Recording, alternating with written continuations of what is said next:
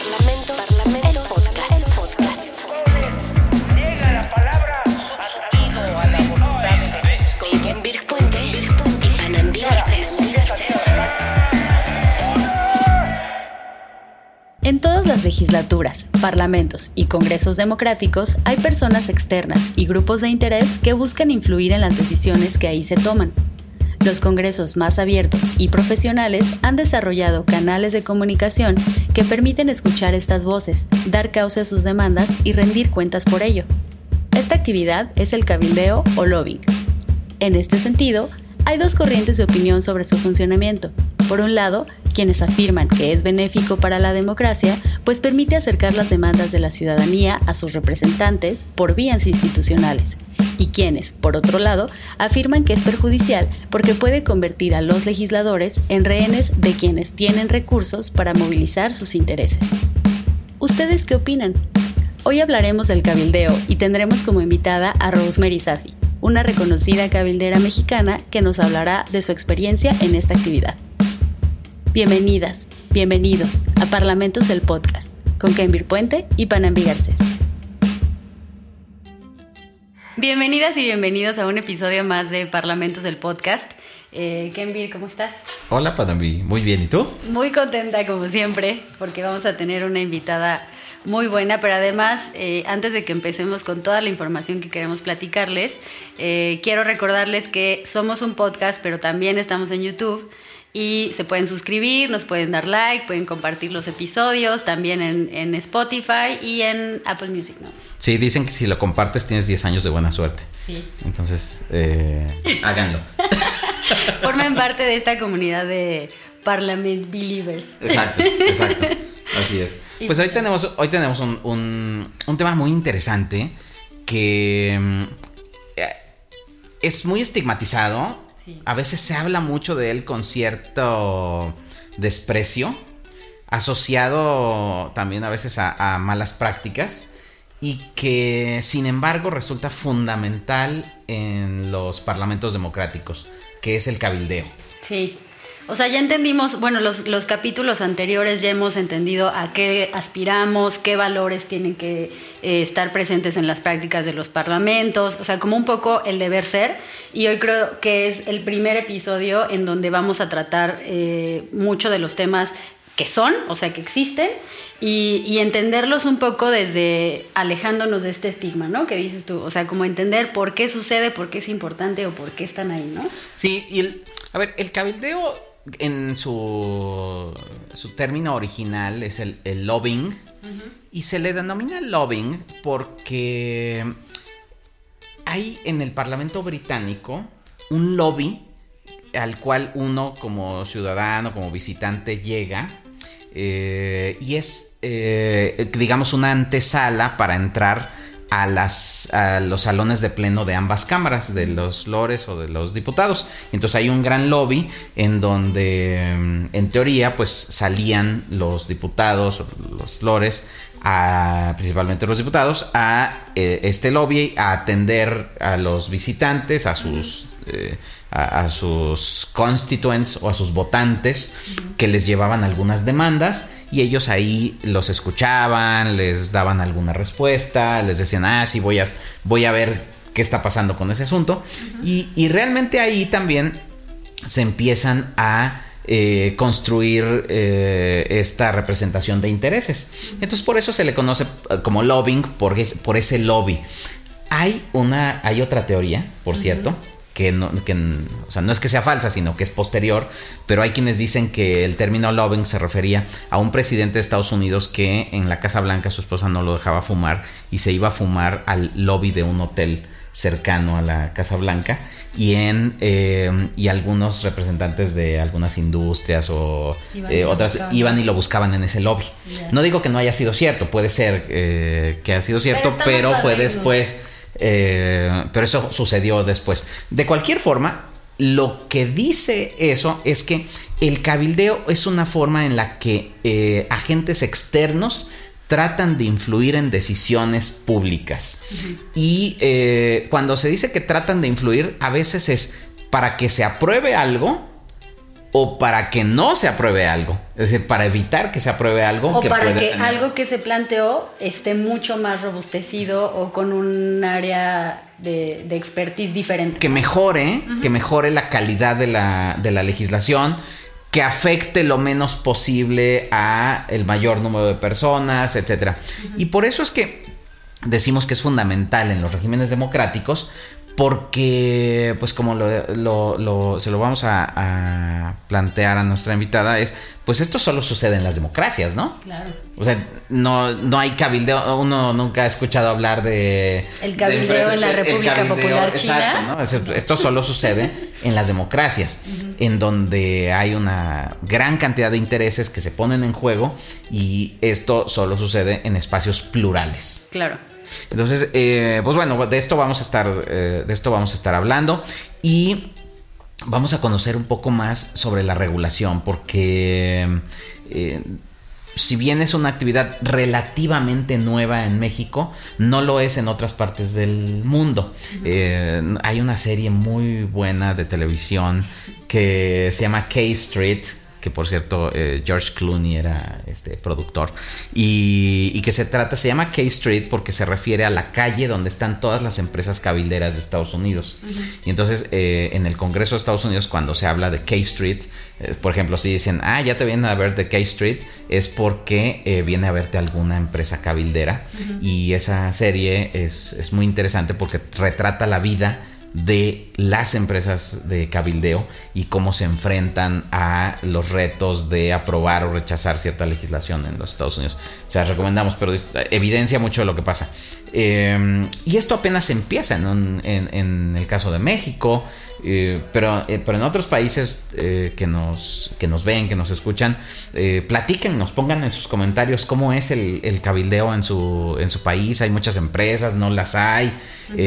Hay monopolios de empresas cabilderas. ¿Quién hace cabildeo? ¿Se ha profesionalizado? ¿No se ha profesionalizado? Porque en México estamos en ese proceso. Sí, y entender, ahorita decías sobre las demandas y, y cómo llegan a los, a los cuerpos parlamentarios, entender que todo lo que se tiene que cambiar o lo que se busca cambiar en los proyectos de ley dentro de los congresos, no necesariamente tienen que ser cosas demandas, ¿no? O sea, como decir, ya, basta que se acabe esta de determinado problema o que empiece un tal derecho, o sea, no son cosas que necesariamente son urgentes, pero que sin duda son importantes. Nos los platicaba en el, en el episodio de Mili, que por ejemplo hay ciertos proyectos de ley que incluso las instancias de- del gobierno eh, ejecutivo que están por otro lado del, del legislativo, intervienen en esas negociaciones, en esas pláticas, para sensibilizar, para dar información, para entender, oye, pero si tú me cambias este articulado, a mí me vas a obligar a hacer X, Y y Z y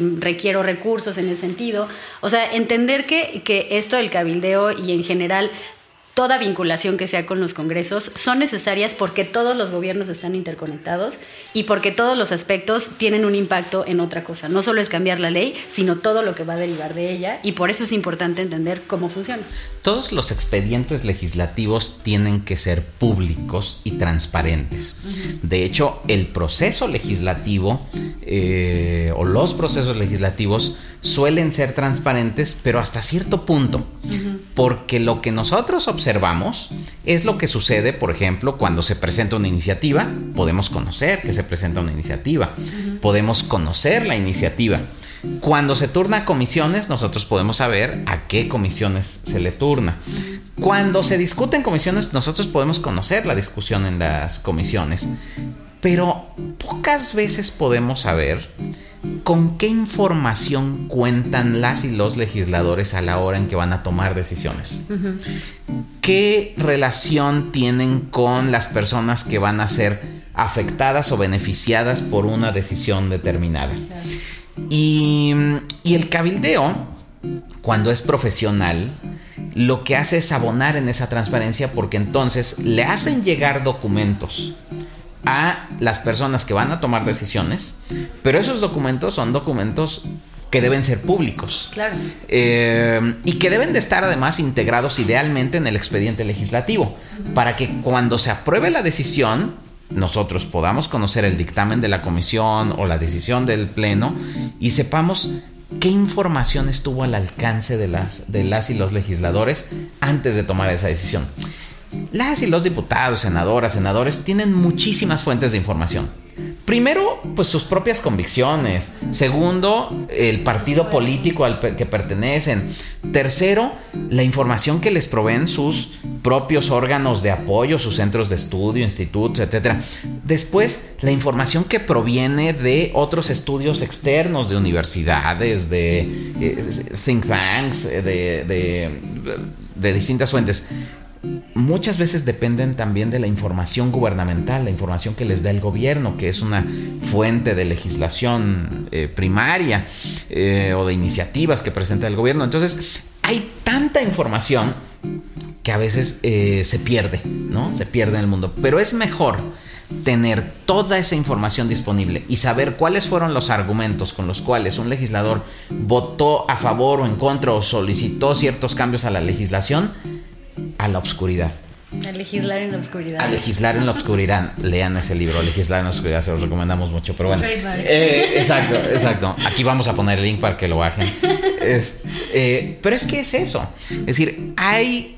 Lo más cómodo es legislar en la opacidad, legislar en la oscuridad. Porque no le tienes que rendir cuentas a nadie. Y legislar de cara al público de forma transparente puede tener costos y por eso muchas veces hay quienes lo evitan. Y el cabildeo lo que hace, se beneficia, es de la transparencia y abona a la transparencia. Yo creo que eso es una actividad positiva en esos términos, pero también hay que cuidar que no haya corrupción porque hay una tentación muy grande, sobre todo de las grandes industrias, para evitar que se legisle en contra de algunos efectos de esa industria. Por ejemplo, estamos pensando en las industrias que afectan el medio ambiente o las industrias que afectan la salud de las personas eh, etcétera. Hay, grandes industrias que, que a veces invierten tanto en, en, cabildeo, pero para seguir obteniendo esos beneficios y lo que tenemos que hacer es transparentar para que, para que el legislador, si está legislando siempre a favor de las empresas y no de la salud de las personas, entonces podamos hacerlo rendir cuentas y eventualmente sancionarlo a través del voto. Claro, o viceversa. Incluso puede haber proyectos en donde un determinado modelo de Estado quiera eh, tener monopolio en algún sentido o la estatización de algún bien público, algo que tenga que ver que no necesariamente sea positivo para la... O promover las energías sucias por decir un ejemplo, o sea, algo que no necesariamente sea benéfico para la población, pero que si no tienen información suficiente, pues, o no siguen el, procedimiento legislativo eh, con un, poco más de detalle, pues suceden. Y ese es uno de los retos que tiene el cabildeo contemporáneo, porque pues también las y los legisladores van a procurar no ser regulados hasta donde se pueda y tratar de regular a los demás menos, menos a ellos. Pero bueno, eso nosotros tenemos que pugnar siempre porque se abra. Y eso eh, tiene que ver con lo que platicábamos en, uno de los primeros capítulos, de los episodios del podcast con Miguel Ángel Gonzalo sobre Parlamento Abierto. Decimos, bueno, pues entre más abiertos sean los procesos, es mejor, más sano para la democracia. Eh, decía, mm, o es una frase que se le atribuye a Otto von Bismarck, que hay dos cosas que no quieres saber cómo se hacen. Una son las salchichas y las otras son las leyes. Entonces, eh, y creo que este paradigma ha cambiado. Ahora, Tiene que cambiar ahora tenemos que familiarizarnos con el proceso de construcción de decisiones y que si hay algo que no nos gusta de la construcción de las salchichas o de las leyes, tratar de intervenir porque cambie, porque sea distinto. Y yo creo que en ese sentido podemos aprender mucho del cabildeo para que mejoren las cosas. Sí, del cabildeo y de muchas otras de las formas de participación ciudadana que existen actualmente, ya sea cabildeo de intereses eh, privados al Congreso, incidencia pública de organizaciones de pacientes, personas, eh, determinadas poblaciones, todas las formas que, que, busquen participar en los congresos son benéficas y por, y por tanto debemos tratar de, de conocerlas y de involucrarnos. Por supuesto. Pues bueno, vamos a, a, pasar a la entrevista. Ya está nuestra invitada con nosotros y vamos a preguntarle cómo ha sido su experiencia en esta, en esta industria eh, emergente en México y en el mundo. Del cabildeo. Muy bien, pues vamos a pasar a la entrevista de este episodio. Como siempre tenemos súper invitadas, súper invitados y esta, por supuesto que no iba a ser la excepción. Está con nosotros Rosemary Safi y Panambi. Platicamos un poquito de quién es Rose. Sí, primero que nada, bienvenida Rose. Muchas gracias. Gracias. por estar aquí. Para quien no la conozca, Rosemary es licenciada en Relaciones Internacionales por la Universidad de las Américas y tiene una amplia experiencia en el sector público. Trabajó ahí muchísimos años y hoy es eh, la dueña, la que despacha en, en Safi Consultores, que es, un, es un- una cabildera. Bienvenida. Muchas gracias, Panambi. Muchas gracias. Es una de las eh, eh, de las experiencias más interesantes eh, el cabildeo. Hemos estado platicando sobre qué es el cabildeo, cómo funciona, un poco para entender esto que se habla mucho del cabildeo, pero a veces poco se conoce realmente de lo que es, de, cómo funciona en la realidad. Eh, además hay muchos estigmas alrededor, etcétera. Pero antes de que vayamos a eso, quisiéramos preguntarte sobre tu trayectoria. ¿Cómo llegaste a esta actividad del cabildeo? Eh, ¿en ¿Cuándo te planteaste esta posibilidad y cómo fue construir? Hay muy pocas mujeres que son eh, jefas de empresas de cabildeo. Así es. Y, y esto también debió haber sido, no, o, bueno, no lo sé si eso fue algo que te planteaste en algún momento o no, pero platícanos, ¿cómo fue con- empezar esta, esta Creo que, aventura? creo que nunca me lo planteé, porque si me lo hubiera planteado igual no lo hubiera hecho. Simplemente me aventé a la alberca y averiguar estaba frío o caliente el agua. Eh, nada, fue una... No nací pensando y soñando que iba a ser yo cabildera. A mí me gusta la política, me gusta la grilla. Este, estaba trabajando en gobiernos priistas y cuando pierde el PRI en el 2000 decido cambiar de rubro y, y dedicarme al legislativo, ¿no? Desde la parte de cabildeo, el cabildeo estaba muy nuevecito, apenas en tres años antes se había dado que la Cámara de Diputados no tuviera mayoría del partido en el gobierno, ¿no? Con, al final de Cedillo. Y eso cambió, cambió completamente. Eso la cambió la dinámica porque ya no había que hablarle, ya no bastaba con hablarle al secretario de Estado o al presidente, había que ir a convencer a los legisladores. Ya para el 2000 ya era un Congreso completamente dividido y es cuando nace esto del, del cabildeo. Yo arranco en el 2001 como parte de un despacho, ¿no? Había como cuatro o cinco despachos y yo arranco como parte de uno de ellos, ¿no? Y a los cinco o seis años de, de- de- de estar colaborando en ese despacho, también viendo que no hay mujeres, decido montar mi despacho en el, en el despacho de arquitectos de mi mejor amigo, que me prestó literal un espacio con una mesa de estas de plástico que venden en el Costco, un teléfono y una computadora que nada más tenía programas para diseñar, ¿no? Y así empecé. Así empecé. eh, ah, y un conmutador porque no iba a contestar la señorita de Telmex. Entonces estábamos el conmutador, la computadora y yo, y así empezamos el despacho en el 2007. Y es muy curioso cómo planteas que entonces el cabildeo es hijo del- de la pluralidad, ¿no? De cuando ya los diputados importaban, cuando su voto tenía que ser razonado o más o menos informado, ahí es donde empiezan los cabilderos a meterse en la Cámara. Totalmente, totalmente. Es, y mira, nunca lo había escuchado, pero es hijo de la pluralidad. El cabildeo es una actividad más de, la, de, de todo este tema de participación ciudadana. No, no, no tiene que ser mal visto. Sí sabemos que mucha gente dice, pero ¿qué es eso? ¿No? Es en lo oscurito, negociaciones. Y no, y a lo mejor me voy a adelantar, pero el cabildeo es simplemente una manera de hacerle llegar información fidedigna, técnica muchas veces, a los que van a tomar las decisiones. O sea, sí busca, el cabildero sí busca incidir en la decisión final del legislador, pero a través de información, no a través de nada más que de información. ¿Cómo fue cambiar, por ejemplo, eh, la percepción que tenían los legisladores? Porque debe haber sido también para ellos algo muy novedoso, porque hasta antes del 2000, del 97, digamos, pues se recibía... eh, a veces ni información recibían, lo que recibían era instrucciones, ¿no? Recibía, Ah, sí. esta es la línea, esto es lo que se va a aprobar, esta es la iniciativa del gobierno y pues vamos a apoyar, a veces eh, sin mayor discusión. Eh, y, y ahora, con la pluralidad, empezó a cambiar esto. ¿Cómo te recibían las y los legisladores antes y cómo te recibían después, o digamos en los tiempos de la pluralidad? y al final platícanos cómo ha cambiado esto en los tiempos más recientes. Pues al principio les costaba mucho trabajo recibirte, pero les dabas curiosidad y te recibían. La verdad, por curiosidad. no por otra ¿Qué cosa. qué me van a ¿Qué querrán? Ajá. ¿Qué información me van a traer?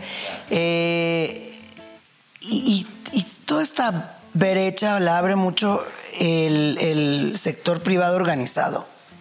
Me acuerdo que los cabilderos importantes eran los cabilderos del CCE, ¿no? Que representaban los intereses de, de, pues de todo el, de todo el sector privado.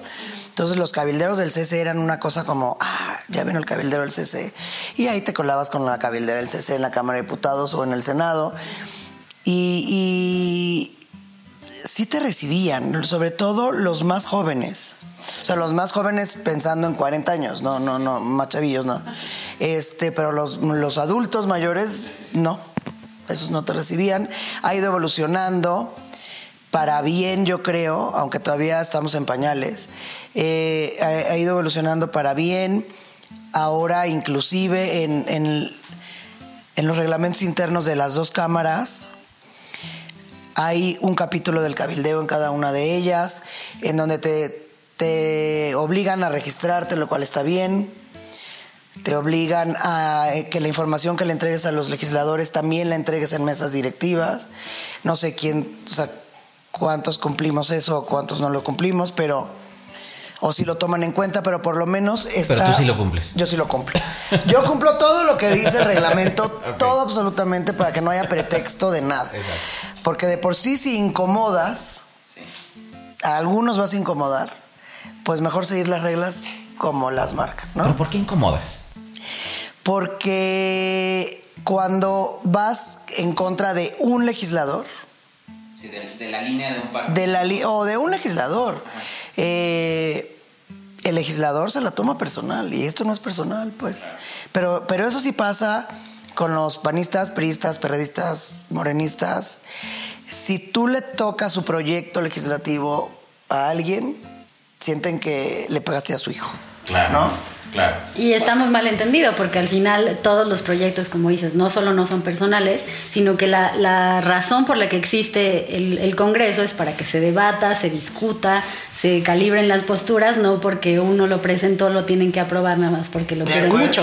A ver, una, una anécdota. Cuando yo empezaba, el Senado todavía estaba en Donceles, eh, en Jico, un, un- un diputado, ya no me acuerdo ni de qué partido era el diputado, senador, presentó una iniciativa para bajarle, para modificar la fórmula de los colores en, los empaques pues los cabilderos no somos expertos en todos los temas, pero no, entonces se lo pasé al experto químico de Concamín y me respondió, no, pues con esta fórmula todos los empaques de todo van a ser blanco y negro, porque está modificando demasiado la fórmula y no tiene sentido. Entonces fui con el legislador y le dije, oiga, ¿usted lo que quiere es que todo sea blanco y negro? No, que contamine menos, pues no está bien. Porque así como usted lo, pas, lo propone y si pasa, todo va a ser blanco y negro. No, no, pues por favor edúqueme, me dijo. Entonces vinieron los químicos del área de, de- de temas químicos de Concamín y trabajaron con el legislador y sacaron una- un, un documento legislativo adecuado para bajar la contaminación, pero que se siguieran respetando los colores, ¿no? Claro. Y finalmente es una anécdota perfecta de los legisladores.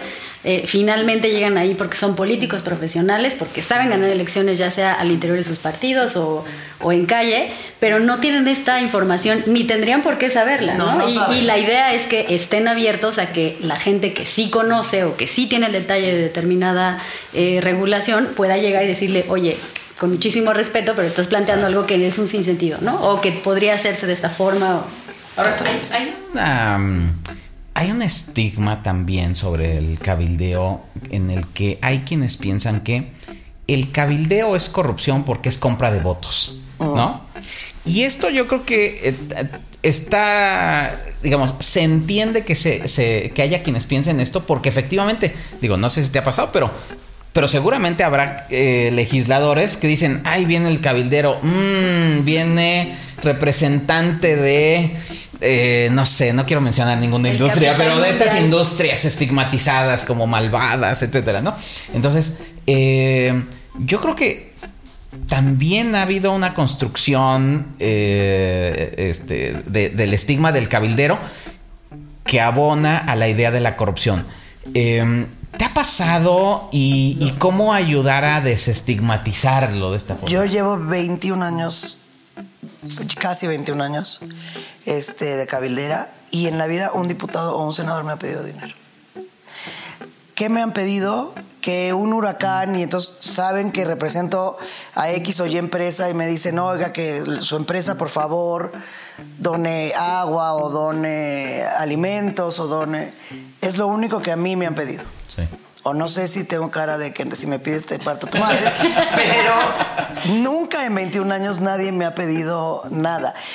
Y, y trabajo con empresas que tienen que ver con el campo, con, o sea, con el agro, con, con- con- de- de- no te imaginas de todos los sectores. O sea, me toca hablar con diputados de todo tipo y nunca nadie me ha pedido dinero. Sí, yo creo que el estigma también tiene que ver, por ejemplo, en países como en Estados Unidos, donde pues básicamente tu campaña la vas a financiar eh, a partir de la relación que construyes con quienes van Con a... las empresas. Las empresas, ¿no? Y el, el perfil de tu, de tu distrito, de tu votante, pero es otra, es otro sistema electoral, es otro sistema político. En otro- Estados Unidos los diputados están así señalados. Tú eres el diputado Kimberly Clark, tú eres el diputado, porque según quién te paga tu campaña. Exacto. Sí, sí, sí. Aquí no, Sí, y de hecho, eh, eh, o no tan evidente. en, en- en Estados Unidos eh, también pues las comisiones a las que pertenecen es- no tiene que ver a veces con tus preferencias, tu formación, tu experiencia, tiene que ver con los intereses que representan. Sí. Realmente. Y en ese sentido creo que México es un poco más noble en ese, en, en ese espacio, ¿no? Es decir, al no permitirse financiamiento de privados en las campañas, como que hay más eh, apertura de los legisladores para poder recibir a quien sea y para que, que no tengan un interés determinado todo el tiempo, ¿no? Que se les pueda sensibilizar en, Claro. en cada proyecto. Ahora, ¿cómo debería ser? Pensemos en términos ideales, ¿no? Eh, porque estamos. Ha ido creciendo y, de- digamos, fue creciendo de forma medio accidentada el, el Ajá. cabildeo en México, ¿no? Así como. Este, La regulación vino después de que existía eh, y la propia regulación se ha ido haciendo, pues eh, se ha ido modificando. Pero ¿cómo debería ser? el- Y, luego, y luego hay legisladores de todo tipo que a fuerza quieren sacar una ley y entonces yo les digo, y hay una ley de abogados y una ley de médicos y una ley, pues es una profesión, no puede haber ley de cada profesión, ¿no? Tiene que estar reglamentado en los en los este, reglamentos de las cámaras, porque ahí es donde se, se hace la- el trabajo. ¿Cómo debería de ser? Debería de, bueno, yo en mi mundo ideal, así como los periodistas tienen un espacio, los cabilderos deberían de tener un espacio. Por ejemplo, ahorita ya hay registro y, y en la Cámara de Diputados sí te dan una credencialita que dice cabildero, ¿no? En Senado te dicen hágasela usted, por favor. Te lo juro. Se la imprime y se la trae. Se la trae y ya nada más con el número de su registro. Este, ahorita dicen, ah, pues las personas morales pueden registrar hasta dos. Pero ¿por qué si de mi despacho van a ir 10 personas? Solamente puedo registrar dos. Ah, pues que las otras ocho se registren como persona física. Pero entonces tú no vas a saber que van. ¿A qué de van? ellos, claro. Que van de mi parte o del, del de Safi Consultores que representa a estas empresas. Vas a tener ahí una cantidad enorme de personitas que no sabes a quién representan. Amplía el número, no, porque se van a registrar más. Pues no. O sea, todos deberíamos de tener posibilidad de registrarnos, deberíamos de tener un espacio físico ahí en donde los legisladores sepan que ahí están los cabilderos y que estemos a la vista de todos. Yo pienso que entre más transparente todo se haga, mejor. Y yo sí estoy a favor de que le metan más artículos a los capítulos de cabildeo en los reglamentos para que esto sea más transparente y todavía más profesional. Hay una asociación de cabilderos profesionales. A mí me tocó el trienio pasado ser la directora, que se llama PROCAP, donde estamos registrados los despachos que se sujetan a un código de ética propio y al código de ética de la asociación, donde también están registrados muchos direcciones de, de asuntos públicos de empresas privadas y personas físicas. ¿no? Entonces, toda esta práctica debería ser muy transparente, muy accesible a todo el mundo. Y lo vuelvo a repetir, el cabildeo es parte de las prácticas de participación ciudadana. eh, fortalece la democracia.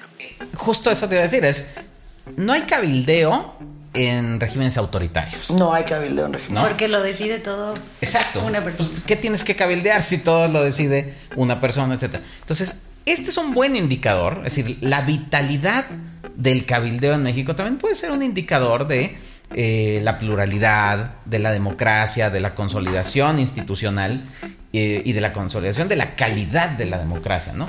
Y por supuesto, pues que va habiendo mejoras. Estamos casi por, por terminar. Sí, y en ese sentido, y justo como en el, en el mismo sentido de lo que nos decías, por ejemplo, al ser una actividad que no solo sucede en México, en la región, en el mundo, eh, por ejemplo, la OCDE este año publicó un libro sobre eh, el cabildeo en el siglo XXI, y justo lo que, lo que establece es que tiene tres retos, ¿no? O sea, uno de ellos ya hablaste, la transparencia, mientras más transparencia haya en, en la actividad del, del cabildero, pero sobre todo en el legislador también, en que se entienda que está obligado por su puesto de representación popular a recibirlos, a, a escuchar las Artículo posturas, la a, a- a entender que son funcionales para los proyectos específicos que se estén de- discutiendo o aprobando.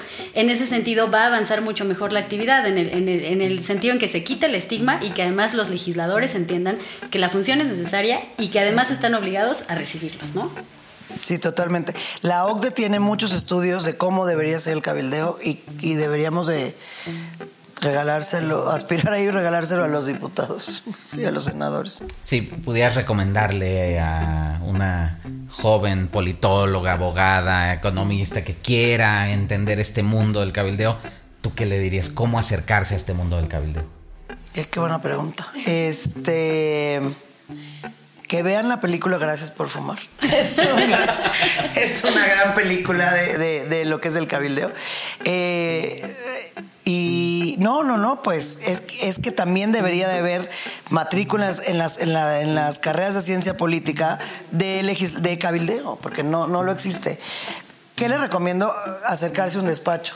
Acercarse a un despacho que ya somos muchos en México eh, y tratar de hacer ahí sus prácticas profesionales o lo que sea. Porque desde el despacho se vive lo que es el cabildeo. Claro.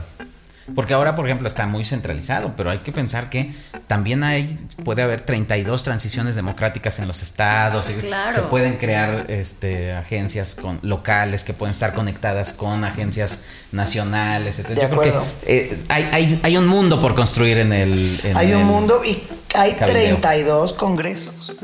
Y cada congreso es un mundo. Este, cada congreso tiene su proceso parlamentario distinto al otro. Querétaro, te enteras de las, o sea, las iniciativas aparecen en Gaceta una vez que se, que se aprobaron en la comisión. O sea, no antes, ¿no? Entonces, hay, o sea, hay mucho, mucho material para estudiar también.